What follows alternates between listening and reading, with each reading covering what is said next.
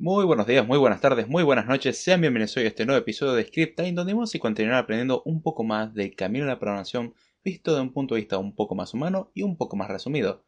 En el episodio de hoy vamos a profundizar un poco más en una pregunta que me hicieron ya hace creo que dos podcasts atrás en lo que conviene a Code Time, que fue en el episodio de la WWDC, si mal no me equivoco la pregunta la hizo Jesús Martínez Mendoza, le hago mención y la verdad que agradezco por la pregunta porque me parece una pregunta interesante y ya de por sí sirve para resolver algunas dudas que algunos podrían llegar a tener.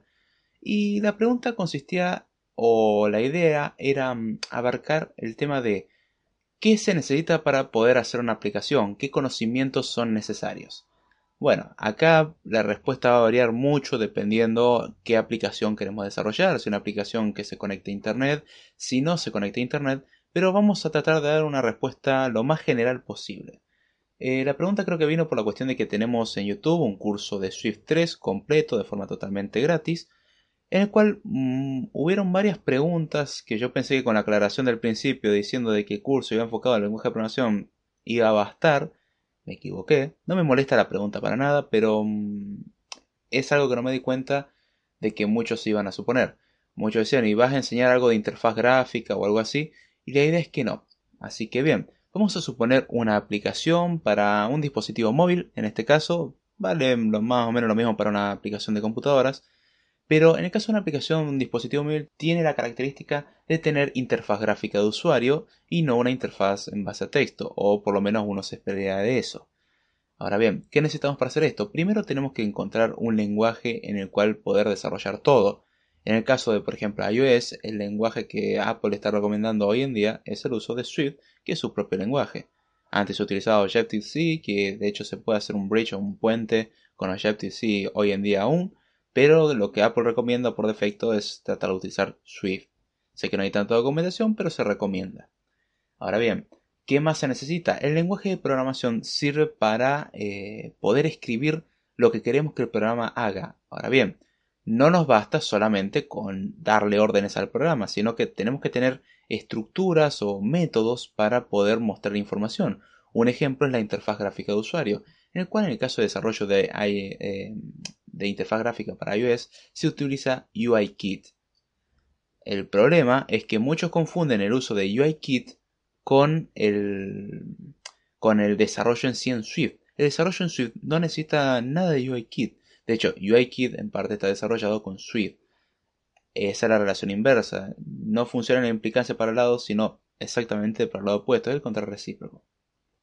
Ahora bien, ¿qué necesitamos entonces? Un lenguaje con el cual expresar todo lo que vamos a realizar y luego distintas estructuras, frameworks y librerías que vamos a utilizar para conectarlas entre sí y utilizando el lenguaje base que aprendimos vamos a poder expresar nuestro programa. Por ejemplo, Podemos tener una aplicación simple que nos diga el estado de la batería. Por alguna razón queremos una aplicación que nos diga el porcentaje de la batería y estime si es bajo, medio, alto y si, por ejemplo, comparado a veces anteriores, la batería se descargó más rápido o más despacio. Una aplicación bastante simple, relativamente simple de desarrollar.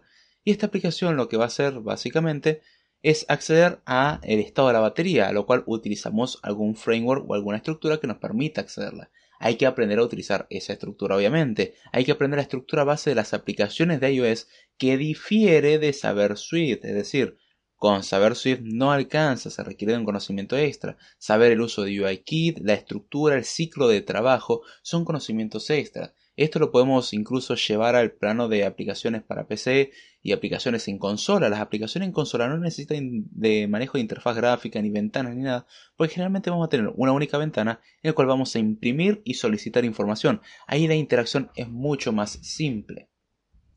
Ahora bien, entonces, si ya tenemos las librerías y los lenguajes, ¿qué más necesitamos? El conocimiento extra. ¿Cuál es el conocimiento extra? El conocimiento para desarrollar la aplicación. Es decir, si vamos a desarrollar una aplicación que necesita acceder al estado de la batería, hay que aprender qué librerías y a qué módulos hay que acceder para poder ver el estado de la batería.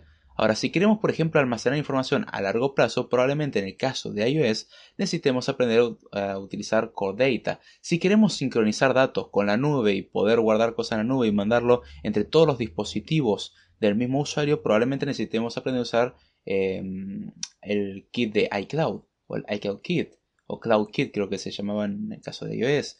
Después si queremos, por ejemplo, eh, tener interacción con sistemas de salud, eh, utilizar HealthKit o con domótica, tenemos HomeKit y así, o queremos que interactúe con Siri, hay que aprender a utilizar SiriKit, son distintos frameworks, pero son agregados que uno va a tener que aprender. Si uno quiere crear una aplicación que accede a Internet, va a necesitar entender justamente cómo funciona la interacción, el que las cosas van a ser asíncronas, el que las cosas van a ser concurrentes, cómo manejar problemas de concurrencia, cuestión de que cuando responda o no traemos la aplicación, son distintos aspectos a tener en cuenta, pero eso depende mucho del target o a dónde estamos apuntando. Así que lo importante es, aprender un lenguaje en el cual podamos expresar todo lo que nosotros queremos, aprender las librerías que vamos a necesitar y para eso vamos a tener que tener ese conocimiento extra que nos va a permitir elegir las librerías correctas. Hay lenguajes que están más, más, enfocados a una cosa que a otra. Por ejemplo, Swift es un lenguaje de propósito general. Ahora podemos tener un intérprete de funciones recursivas de lista, que sé que eso el 90% de los desarrolladores no saben ni siquiera qué es, lamentablemente, es una forma de modelar información, y las funciones recursivas probablemente no tengan mucha utilidad como lenguaje para trabajar, a pesar de que tiene el mismo poder expresivo que lo que puede hacer con una máquina de Turing o con una función recursiva, lo cual significa que puede hacer cualquier cosa que pueda hacer una computadora, básicamente, y aún así la mayoría no le va a encontrar una utilidad. En ese caso, desarrollar, por ejemplo, una aplicación visual con este modelo, podemos hacerlo, pero es extremadamente más complejo que utilizar simplemente eh, Swift en este caso y alguna librería más que necesitemos. Hay lenguajes de más bajo nivel que son muy útiles para hacer procesamiento, por ejemplo C lo podemos utilizar para hacer ciertos procesamientos junto con sus librerías. Ahora, para hacer interfaces gráficas es recomendable otros lenguajes que tengan una mejor forma de manejar la interfaz. Que si Java ya de por sí tiene una forma mucho más simple de manejar una interfaz gráfica que lo que sería con C. Hacer lo mismo que haríamos en C con Java no, no es exactamente lo mismo. Es depende a dónde vamos a estar apuntando. Así que, resumiendo, hay que saber al menos un lenguaje, qué estructura vamos a necesitar para interactuar con lo que nosotros vamos a trabajar, redes, interfaz gráfica, conexiones, lo que sea, cualquier cosa que nos ayude a trabajar, y el conocimiento para hacerlo. Si queremos hacer una aplicación que enseñe alemán, mínimamente vamos a tener que tener conocimientos de alemán, por citar un ejemplo. Y así, hay que entender del tema, ahí es donde se recurren muchas veces a expertos que nos dan una mano o uno se especializa en eso. Así que creo que ya con esto respondí la pregunta. Trato de no hacerlo demasiado largo para que sea lo más potable posible. Y bueno, espero que les haya gustado y espero Jesús haber respondido la pregunta, por lo menos creo haberlo hecho. Si no lo hice, no hay problema, se vuelve a tratar el tema más en profundidad y déjame saber qué fue lo que no se entendió. Si se entendió, me alegro mucho. Y si tienen alguna otra duda o pregunta o sugerencia de tema a tratar, se recibe tanto para Code Time, Script Time como el canal de YouTube. Ya sin más, si me quieren seguir pueden hacerlo vía Twitter, en arroba davidjordana, vía correo electrónico davidjordana.com. Los lunes a las 11 de la noche hora argentina hacemos el podcast de Code Time. Time es en algún momento de la semana. Tenemos un canal de YouTube que es David Jordana y escribo para bandai.com. Si quieren formar eh, parte del equipo de escritura o de edición de bandai.com, háganoslo saber, envíenos una muestra y es totalmente bienvenido, al igual que alguna sugerencia de algún tema. Con esto me despido y será hasta la próxima.